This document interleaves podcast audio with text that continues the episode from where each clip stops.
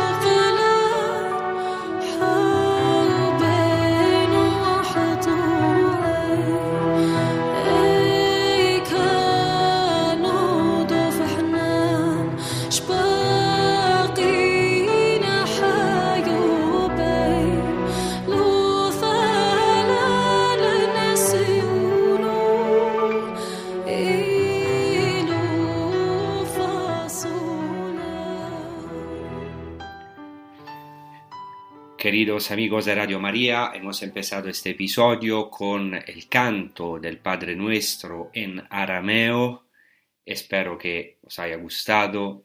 En el último episodio tratamos de los distintos gobernantes de la época de Jesús, los distintos señores con la S minúscula que reinaban cuando nació el único Señor, y hemos tratado principalmente de Herodes, Herodes el Grande, rey Herodes. Hoy seguimos explorando el entorno en el que nació el único Señor, nuestro Salvador Jesucristo. Dios responde a la amenaza mortal de Herodes, de que hemos hablado en el último episodio, enviando a su ángel que, apareciéndose en un sueño nocturno a San José, le ordena, levántate, toma contigo al niño y a su madre y huye a Egipto, y estate allí hasta que yo te diga por qué Herodes va a buscar al niño para matarle. José de Nazaret, en hebreo Yosef de Nazaret, de Nazaret, es un hombre justo y manso, podemos decir un cordero en un mundo de lobos, obedece a esta palabra del Señor, tomando al niño Jesús y a su madre, la Virgen María, y huyendo a Egipto. San José es el custodio, el guardián, pero por excelencia defiende la vida del inocente de Jesús sin resistirse al mal. Es pues un, un hijo digno del José, del Yosef del Antiguo Testamento, que también fue un soñador, un hombre casto y manso, como él, que no respondió al mal que le infligieron sus hermanos, bajó él también a Egipto, y en la clandestinidad se convirtió en un instrumento de salvación para todo el pueblo. Y precisamente siguiendo sus pasos, el José del Nuevo Testamento no dice ni una sola palabra, sino que obedece, respondiendo a los acontecimientos con fe, con mansedumbre, levantándose y marchándose, como relata el Evangelio de Mateo 2.14, él se levantó, tomó de noche al niño y a su madre, y huyó a Egipto. Como José, también nosotros estamos a menudo inmersos en el sueño, y por eso es, es, esencial la misión de los ángeles, de los heraldos de la palabra de Dios que vienen a despertarnos, como lo hicieron con San José en esta noche en la que nosotros vivimos, o sea, en este periodo de la historia tan difícil ha llegado el momento de que nosotros, los cristianos, nos despertamos del sueño. Y así podemos defender al niño y a su madre, defender a la familia con todas nuestras fuerzas, sin miedo y sin muchas palabras, sino actuando y luchando con fe, pero de forma mansa y pacífica como San José, pero con no menos decisión y radicalidad, Y cuando el cristiano no puede superar pacíficamente los pensamientos de los poderosos de este mundo, exactamente como la Sagrada Familia de Nazaret, no tiene otra opción que no resistir al mal, aceptar el doloroso camino de la bajada a Egipto y huir, como Dios había invitado a su pueblo en el Antiguo Testamento, huye de Babilonia, que cada uno salve su vida. Profeta Jeremías 51.6. Así, Jesús, nuestro Señor de pequeño, con dos años o menos, baja a Egipto. Y la tradición oriental, y en particular la tradición copta, ha dado gran importancia a este viaje a Egipto, hasta el punto de que existen algunas etapas, aunque a menudo legendarias, en las que se recoge el paso de la Sagrada Familia en su huida a Egipto. Los evangelios apócrifos también enriquecen este acontecimiento con muchos maravillosos detalles. Los coptos siguen viendo con asombro y gratitud el descenso del Hijo de Dios a Mitzrayim, como se dice en hebreo, o sea, a Egipto. Y es muy interesante porque en hebreo el nombre Mitzrayim, Egipto, contiene el término tzara, angustia, o sea, la angustia de Egipto, que hasta hoy los judíos celebran en la Pascua la liberación de la angustia de Egipto y claramente la angustia que vivió nuestro Señor Jesucristo también en su pasión, en su cruz, en la verdadera tzara angustia, en la hora de la angustia.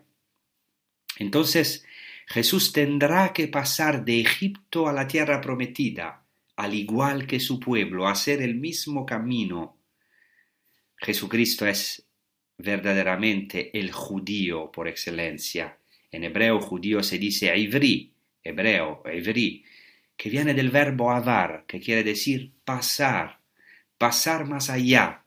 La esencia del judío, podemos decir, consiste de hecho en el paso de la esclavitud en Egipto a la libertad, de la muerte a la vida, lo que justamente hasta hoy los judíos celebran en la Pascua. Jesús, en este sentido, es verdaderamente el judío, porque el Iverí, porque tendrá que hacer este paso de la angustia de Egipto a la tierra prometida y luego de la angustia de la cruz a la alegría de la resurrección. Entonces Dios mismo descendió a Egipto como un niño pequeño y así la Sagrada Familia de Nazaret traza toda la historia de la salvación. De hecho, también sus padres, empezando por Abraham, Isaac, Jacob y sus hijos, bajaron a Egipto y justamente vivieron allí momentos de gran angustia y sufrimiento, y como el pueblo de Israel, también la Sagrada Familia de Nazaret, tuvo que ser sacada de Egipto, como dice el profeta Osea, retomado por el Evangelio de Mateo 2.15, de Egipto y amé a mi Hijo. Jesús, el Mesías, es pues el cumplimiento de todas las figuras del Antiguo Testamento y encarna en sí mismo al Israel fiel. Él resume el pueblo judío en sí mismo, sin anularlo, por supuesto. Los judíos siguen siendo el pueblo amado de Dios, pero como cumplimiento, como síntesis y recapitulación de todo el pueblo. Entonces, Así podemos entender cómo la Sagrada Familia de Nazaret es la imagen de la Iglesia, el icono de la Iglesia, de la comunidad cristiana y de toda familia. También nuestras comunidades y nuestras familias deben huir a menudo ante la ferocidad de Herodes, es decir, ante el poder que ataca la vida divina en nosotros y la vida de los inocentes y los débiles porque los Herodes de cada generación cazan cualquier realidad que oscureza su dominio y monopolio y haga temblar su trono. Por eso los judíos y los cristianos han sido perseguidos a lo largo de la historia, porque ellos han sido una alternativa al poder, han sido capaces de decir no al poder en nombre de su conciencia. Si bien es cierto que es verdad, los hombres de iglesia también en la historia han tenido a veces peligrosas connivencias con el poder, El cristiano fiel sabe que nunca puede inclinar la cabeza ante el emperador que quiere hacerse Dios. Nosotros, los cristianos, estamos llamados a obedecer a las autoridades constituidas, y en ese sentido no somos fanáticos ni fundamentalistas. Sin embargo, el cristiano sigue siendo, podemos decir, un celote espiritual. Se somete a las autoridades constituidas hasta que se le pide que reniegue de su fe, o sea, no puede renegar su fe. No puede adorar a otro Dios que no sea el único Dios vivo. Entonces, nosotros los cristianos nos sometemos a las autoridades hasta que éstas no nos piden de renegar nuestra fe, porque no podemos, no podemos inclinar la cabeza, no podemos adorar a otro Dios que no sea el único Dios vivo, el único Dios, nuestro Señor Jesucristo. Entonces, el centro de la vida de la Sagrada Familia de Nazaret es el cumplimiento de la voluntad de Dios. Y para indicar esta voluntad, Dios envió un ángel, Toda nuestra historia tiene un sentido, aunque muchas veces no sepamos leerla y comprenderla, no, no conseguimos comprender lo que el Señor quiere decirnos a través de los acontecimientos de la historia. Pero José es verdaderamente un hombre justo porque se ajusta a la voluntad de Dios, obedece, sabiendo que en esta huida está su felicidad y que en la custodia de la Sagrada Familia que le ha sido confiada está la salvación. Entonces el ángel ordena a San José, levántate, que en griego equivale a decir resucita, porque el verbo griego quiere decir levantarse y también resucitar. Levántate, resucita. Y José, ¿cuándo recibe esta palabra? Por la noche. Y como todos nosotros, la Sagrada Familia de Nazaret tuvo que enfrentarse a muchos peligros, problemas, tribulaciones, angustias y noches oscuras. El viaje de la Sagrada Familia es como un exilio, es como una noche oscura. Los tres santos, nuestro Señor Jesucristo, San José, la Santa Virgen María, bajaron a Egipto porque ahí había una importante colonia judía. Al huir de noche probablemente se vieron obligados a tomar el camino de Horus, así se llama, y no el principal, por miedo a ser descubiertos por los soldados de Herodes. Así, nuestro Señor Jesucristo bajó a Egipto y asumió nuestra realidad de angustia, bajando en Mitzraim, en la tzara, en la angustia de Egipto asumió nuestra realidad de angustia, de esclavitud. Es la figura opuesta a la de Herodes, porque no se convirtió en nuestro rival, sino que, estando sin pecado, tomó sobre sí nuestra culpa, nuestra angustia, nuestro Egipto, de Egipto, y amé a mi Hijo. Y desde aquel Egipto y su angustia, el Hijo fue llamado, y con él cada uno de nosotros en el momento también de nuestro bautismo, cuando también sobre nosotros se pronunció esta palabra, este es mi Hijo, el amado. Entonces vamos a meditar sobre esta figura de San José en el medio de todos los acontecimientos de los poderosos de este mundo, como nosotros también hoy somos San José en el medio de todas las angustias, todas las opresiones también de los poderosos de este mundo, vamos a meditar sobre San José con un canto eh, compuesto y ejecutado por Marcela Gael. Gracias.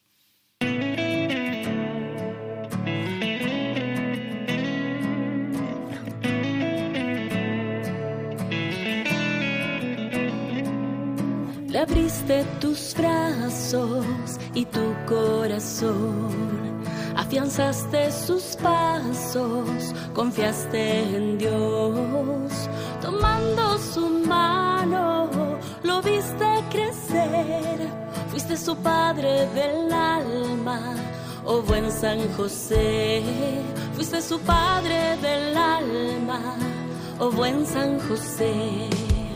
San José. Y padre, tu corazón abriste a su amor.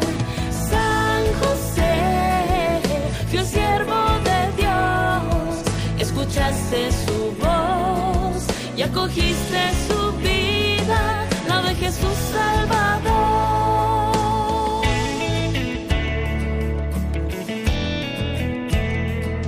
Le enseñaste a tantas maravillas y el sustento ganar. También le enseñaste a tallar en su vida el valor del trabajo y de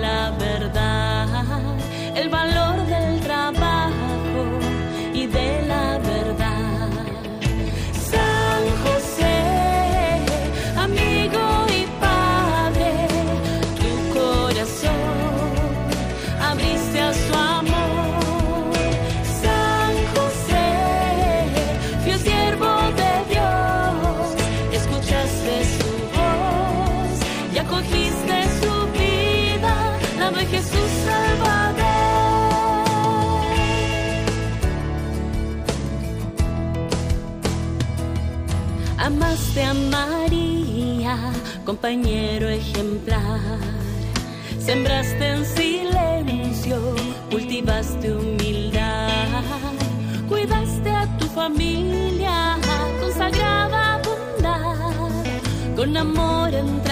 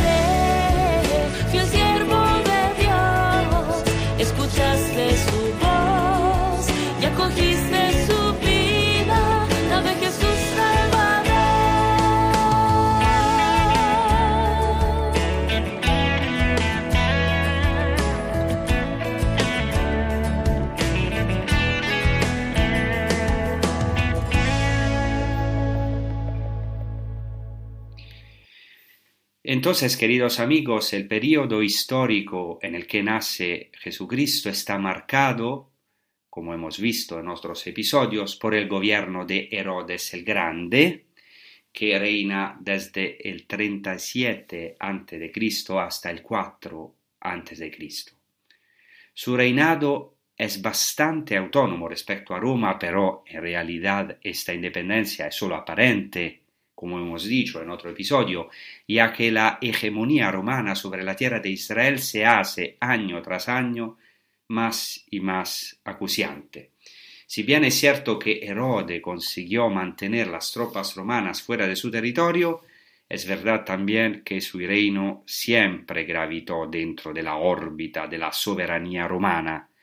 De hecho, Herodes solo pudo alcanzar y consolidar su trono gracias a una alianza con el vencedor romano del momento. A la muerte de Herodes el Grande, el ejército romano efectivamente ocupó Tierra Santa y la hegemonía se hizo evidente, como nos informa Josefo Flavio, gran historiador de la época de Jesús, mediante la reducción de los territorios de Judea y Samaria a una provincia romana bajo la jurisdicción de un procurador romano, el primero se llamaba Coponio, el más famoso es claramente Poncio Pilato. Y conocer la realidad histórica en la que nació el niño Jesús de Nazaret y en la que vivió su infancia y adolescencia, estos años ocultos, escondidos, ayuda a comprender aún más profundamente la fuerza de su misión. Jesús nació y creció en una tierra ocupada, ocupada por el opresor romano, no en una realidad ideal, utópica, sino en un contexto en el que él y sus conciudadanos fueron testigos de graves injusticias infligidas a su propio pueblo. Y todo esto es fundamental para entender la novedad, podemos decir, revolucionaria del anuncio de Jesucristo en el Sermón de la Montaña, en el que proclama el corazón de su Evangelio. ¿Cuál, ¿Cuál, fue la revolución de Jesucristo? Vamos a leerla, la verdadera revolución.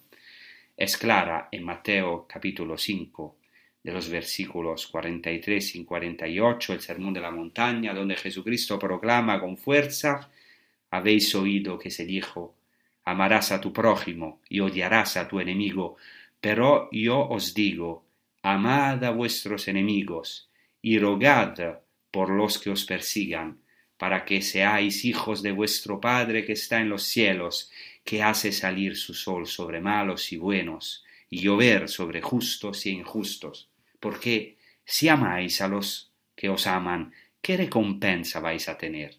¿No hacen eso mismo también los publicanos? Y si no saludáis más que a vuestros hermanos, ¿qué hacéis de particular? ¿No hacen eso mismo también los gentiles, o sea, los paganos? Vosotros, pues, sed perfecto, perfectos, como es perfecto vuestro Padre que está en los cielos. Este anuncio no es en absoluto utópico. ¿eh? Cuidado, no es utópico, porque Jesucristo revela la verdad del Evangelio en una realidad muy problemática desde el punto de vista histórico, político y social. Por eso, cuidado, no es lícito afirmar como desgraciadamente hacen algunos que insisten en que en un contexto de conflicto u ocupación o injusticia social no se puede dejar de resistir el mal. Algunos dicen que en ciertos ambientes no se puede predicar el amor a los enemigos, es utópico, es injusto. En realidad, Jesús mismo es el verdadero revolucionario porque realiza una revolución del corazón, del espíritu, ya que Él es verdaderamente el hombre que viene del cielo, es una revolución, anuncia la novedad absoluta del Evangelio. Y no solo la anuncia, sino que la vive en su propia carne. De hecho, desde su más tierna infancia Jesús de Nazaret escuchó de sus familiares, las historias de las injusticias cometidas por los opresores romanos, por sus opresores. Él creció en Galilea, que fue la cuna de los celotes. Ya de niño debió oír hablar de los ocurrido unos años antes de su nacimiento y a pocos kilómetros de Nazaret, en una ciudad importante llamada Séforis o Zippori. Y aquí en Séforis o Zippori, según Josefo Flavio, un tal Judas, interesante este nombre, que era un líder celote, que era el hijo del líder de los bandidos Ezequías, reunió a una banda de gente desesperada e inició un levantamiento, una revolución antirromana, con armas, siendo celoso, como dice Josefo Flavio, eh, siendo, siendo, celoso para ganar honores reales, o sea, para ser proclamado rey, Mesías, podemos decir. Por lo tanto, este Judas quería ser reconocido como rey mediante la lucha armada. Dado que esta revuelta celote tuvo lugar a pocos kilómetros de Nazaret, debió de tener un gran impacto en los nazarenos y por tanto en la Sagrada Familia. Por cierto, precisamente a causa de la revuelta celote, Séforis fue incendiada por el gobernador romano de Siria que se llamaba Publio Quintilio Varo, y cuando Jesús era un niño. Y tras la muerte de su líder, la secta celote no se extinguió, sino que tomó fuerza, continuó difundiendo sus ideales especialmente en Galilea. Entonces, ¿qué quiere decir? Quiere decir que Jesucristo nació y creció en un ambiente rodeado de celotes. Si aún ellos no habían formado un grupo específico, porque algunos historiadores son escépticos sobre la existencia de una verdadera secta de celotes antes de la revuelta del 66 después de Cristo, claramente no se puede negar que Cristo creció en un clima antiromano, en el que reinaba el resentimiento, el odio, el deseo de venganza y rebelión contra el poder opresor, el poder romano establecido. Según Josefo Flavio, en la época del Segundo Templo había cuatro grandes corrientes judías. Él las llama escuelas filosóficas, o sea, los fariseos, primero, segundo, los saduceos, tercero, los esenios, más, como dice Josefo Flavio, una cuarta filosofía, exactamente la de los celotes. Y uno de los apóstoles, Simón el celote, es llamado por Jesús de este mismo grupo entonces no se puede excluir que varios discípulos de Jesús de Galilea, de, Jesús, varios discípulos de Galilea fueran celotes o fanáticos. El propio nombre Galileo podría ser sinónimo de celote.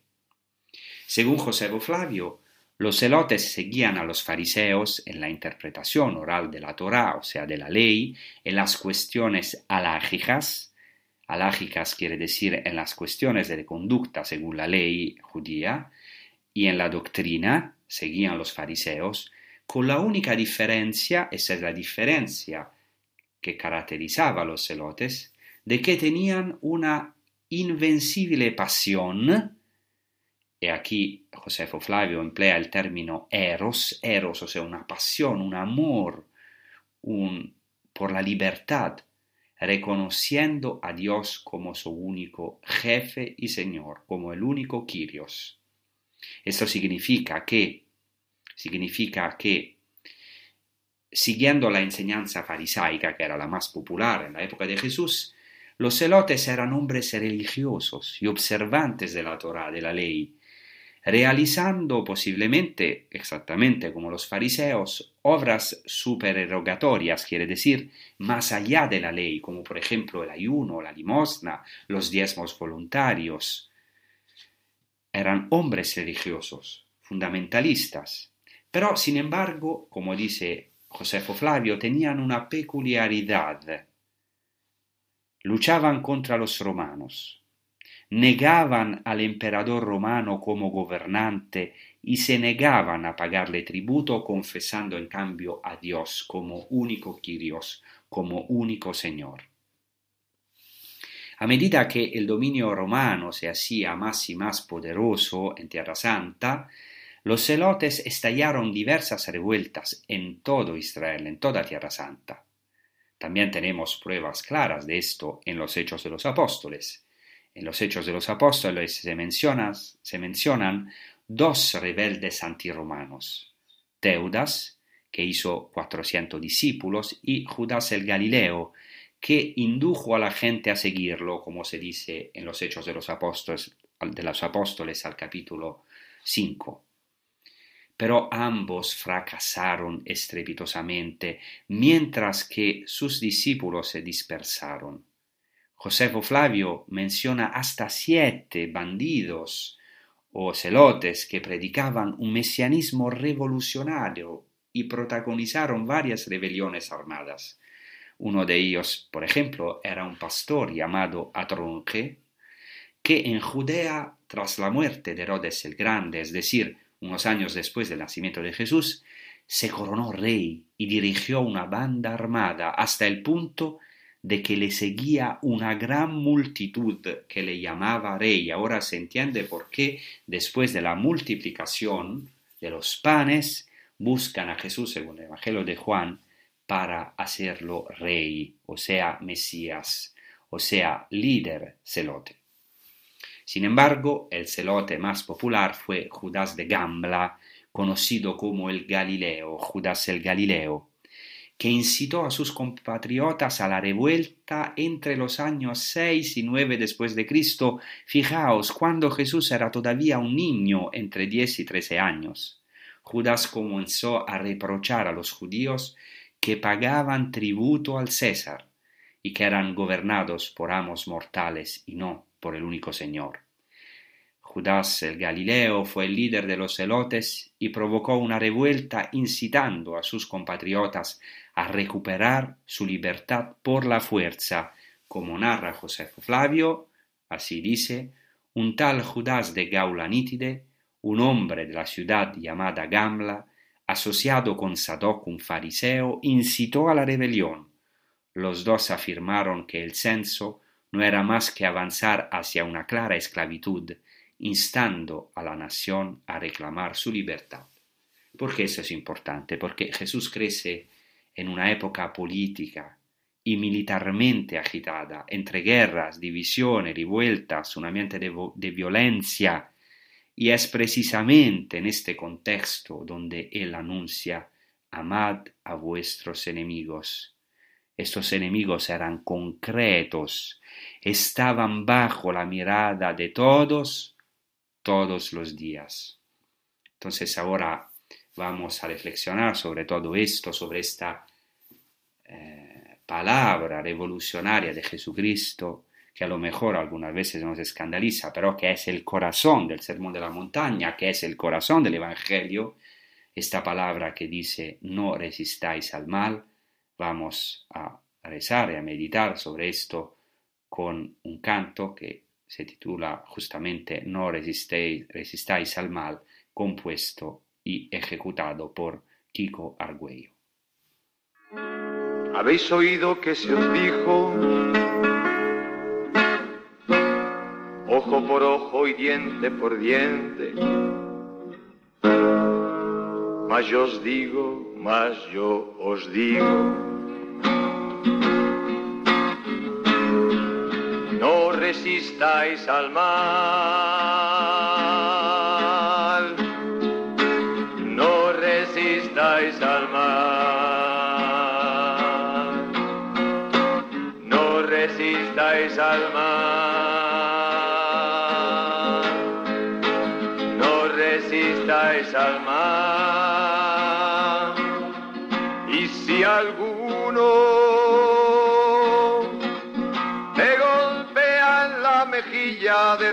Derecha,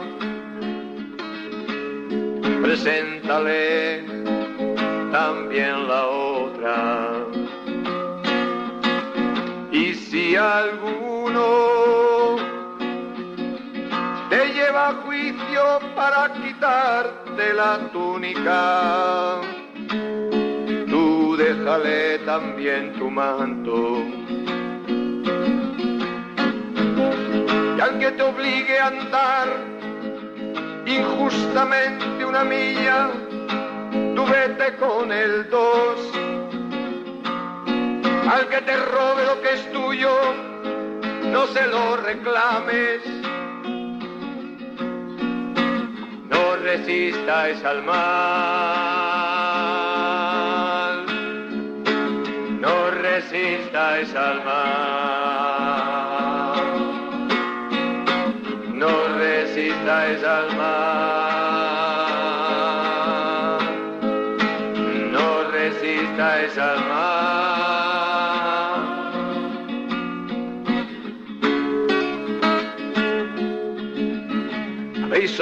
Que se os dijo,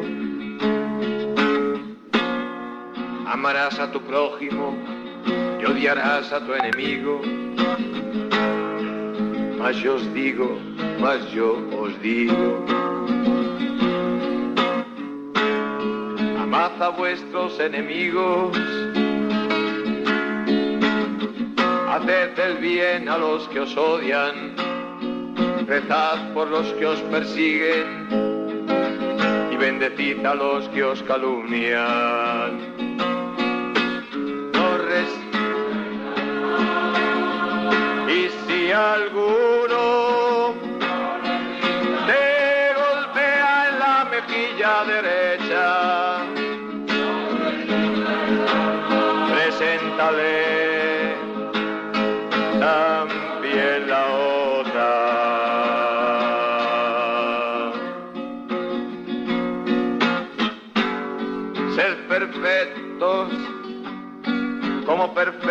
Vuestro Padre Celeste,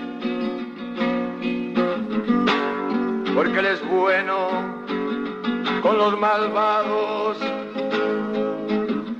porque Él es bueno con los pecadores.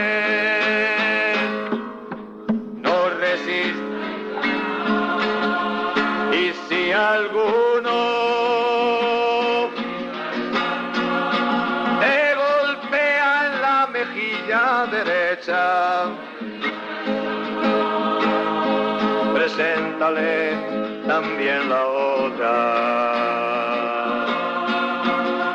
Y si alguno te lleva a juicio para quitarte la túnica, déjale también el manto. Que al que te robe lo que es tuyo, no se lo reclames. Que te obligue a andar una milla, vete con el. Entonces, cuando Herodes el Grande, que consiguió, eh, o sea, obtener de los romanos el, el, título rey de los judíos, cuando Herodes el Grande, el rey de los judíos, murió en Jericó en el año 4 antes de Cristo, Jesús era todavía un niño, porque Jesús nació antes del 4 antes de Cristo, porque es un error, han calculado mal el nacimiento de Jesús por un problema de calendario, un mónaco, eh, Diógenes el Pequeño eh, se, se, equivocó, entonces Jesús nació antes del 4, antes de Cristo, disculpen, pero es así. O sea, esto es importante porque cuando Herodes el Grande murió en Jericó en el año 4 antes de Cristo, Jesús era todavía un niño y estaba refugiado en Egipto con su familia, estaba ya en la angustia de Egipto. Y así, a la muerte de Herodes el Grande, el reino de Herodes fue dividido por los romanos, ya que el emperador César Octavio Augusto, siendo un astuto estadista, aprovechó la división interna entre los judíos, porque de hecho había diferentes partidos entre los judíos. Algunos exigían la anexión a la provincia romana de Siria, otros se ponían del lado de un hijo de Herodes el Grande llamado Arquelao, otros aún de otro de sus hijos llamado Antípatro. Y estos diversos partidos prácticamente propusieron al emperador sus candidatos para la sucesión de Herodes. Y antes estas divisiones, Augusto, podemos decir, eh, se aprovechó se aprovechó de estas divisiones y dividió el reino de Herodes en dos partes, según, o, mejor, en cuatro partes, según el típico principio romano de divide e imperas, o sea, divide et imperas, divide y así podrás vencer, podrás gobernar, reinar.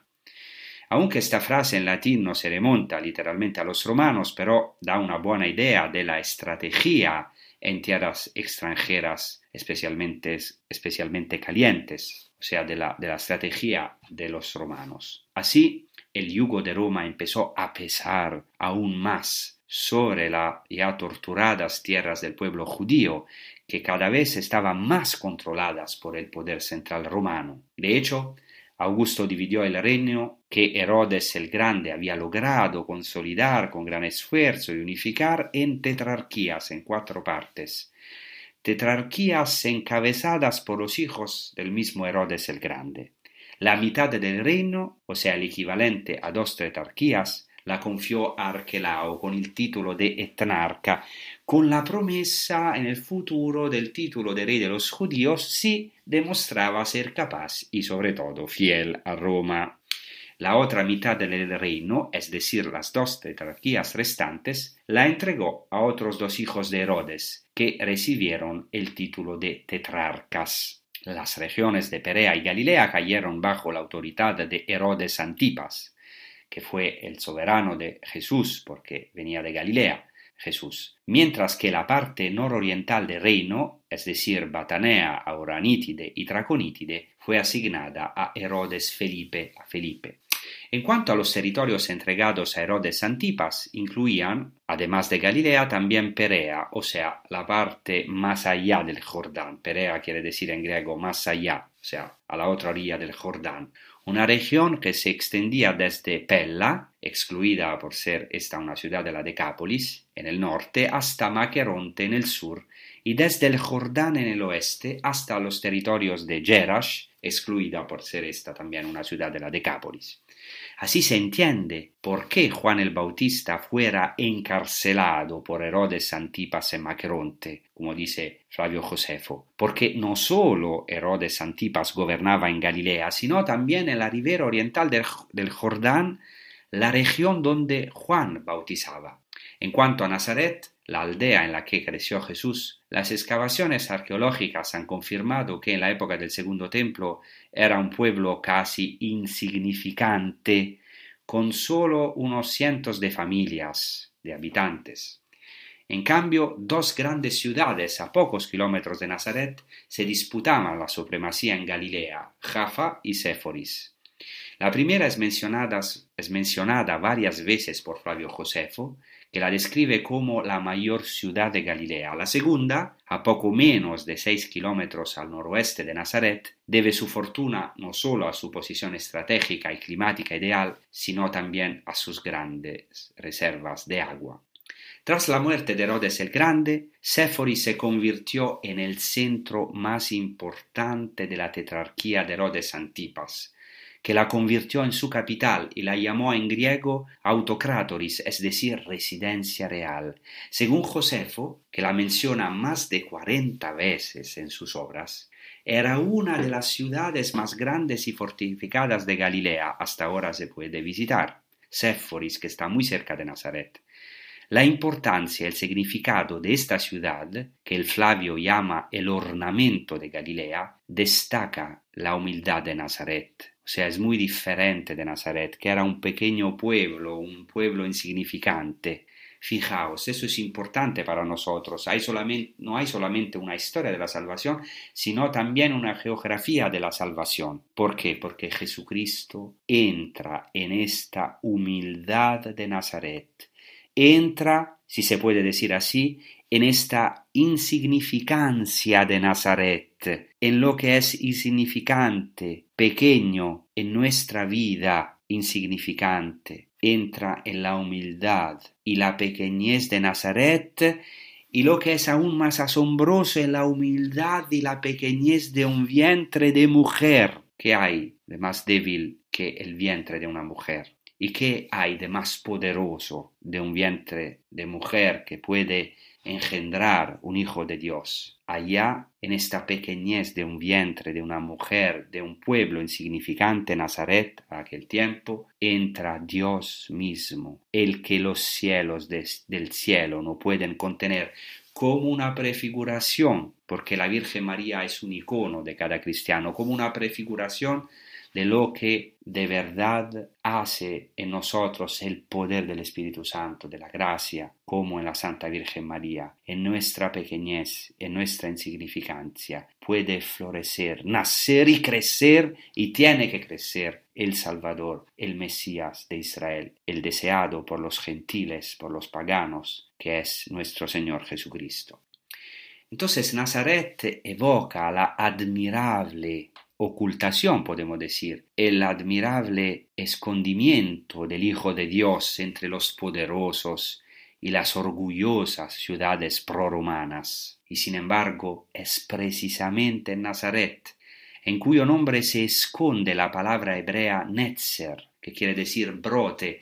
Hoy sabemos que Nazaret en hebreo se pronunciaba Nazeret, que viene de la palabra hebrea netzer, que quiere decir brote, o sea, el lugar, como dice el profeta Isaías, donde brota la yema del tronco de Jesé, es decir, el Salvador, el Mesías. Jesucristo mismo, queridos hermanos, es la semilla escondida en el campo, en nosotros, en la oscuridad, en la noche oscura, en la pequeñez Jesucristo mismo es la más pequeña de todas las semillas destinada a convertirse en el árbol más grande, como dice el mismo Jesucristo en Mateo 13, el reino de los cielos. Jesucristo mismo es la levadura escondida en tres medidas de harina que se opone a la levadura de Herodes. El mismo nuestro Salvador es el tesoro escondido en el campo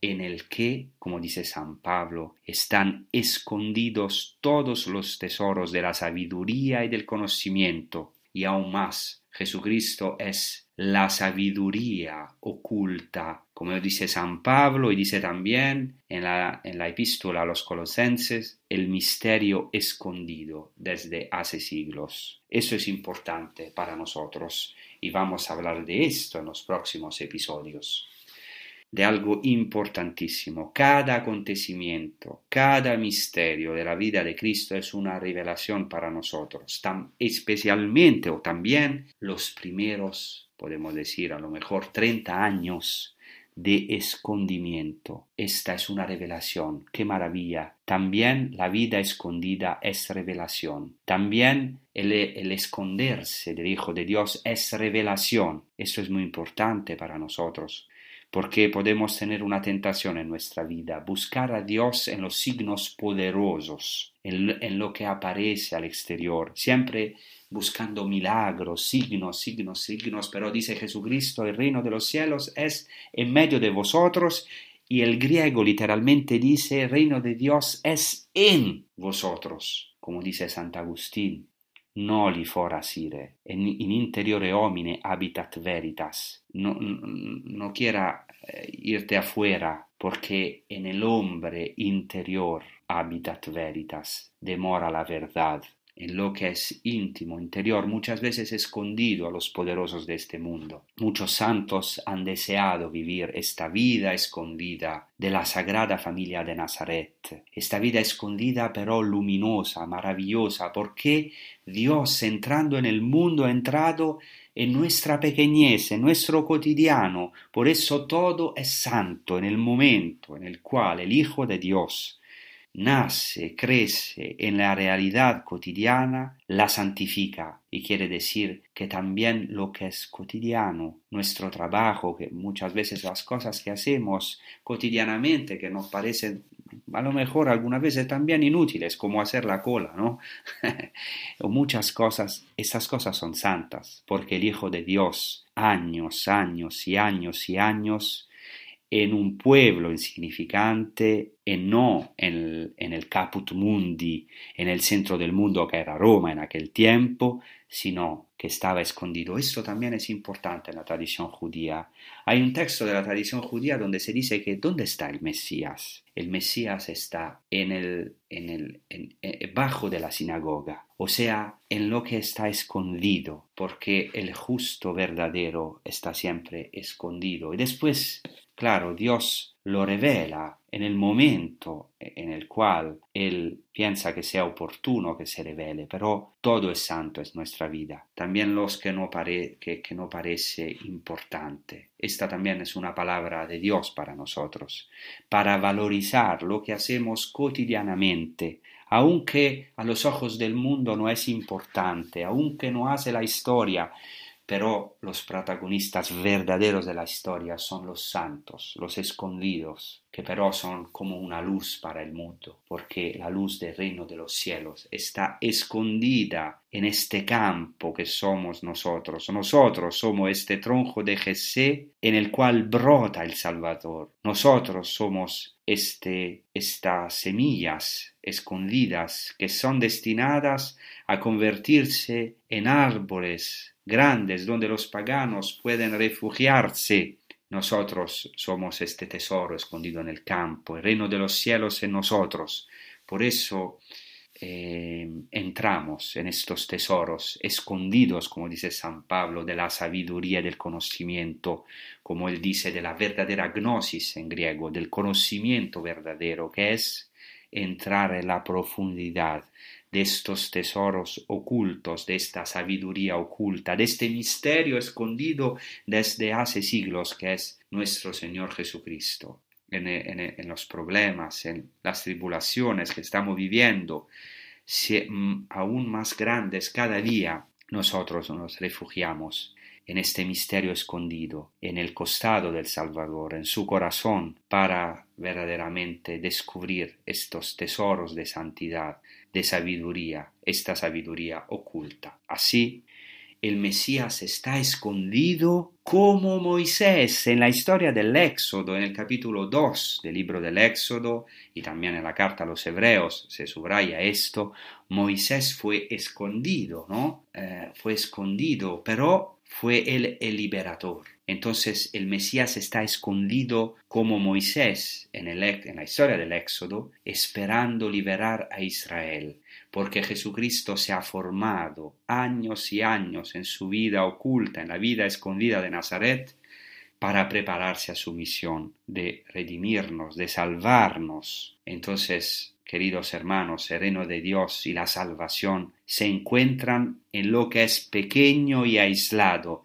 en lo que parece insignificante, débil y fracasado. Esta es la buena noticia. Nuestros fracasos no son inútiles, porque si los ponemos en el corazón del Salvador, del Salvador oculto que se ha ocultado en Nazaret, estos fracasos son santos, son instrumentos de salvación para todo el mundo. Entonces, alegrámonos porque de verdad el Señor nos ha salvado entrando en esta, oscuridad, en esta oscuridad de Nazaret, de esta historia, de estas heridas, de esta historia tan difícil para los judíos y hoy para nosotros, ¿no? en medio de todas las tormentas, allá entró, en medio de todos los fracasos, el fracasado Jesús, porque ha tenido que huir desde los primeros momentos, ha tenido pero de allá fue llamado, de este fracaso. Y nosotros también estamos llamados a salir de nuestro Egipto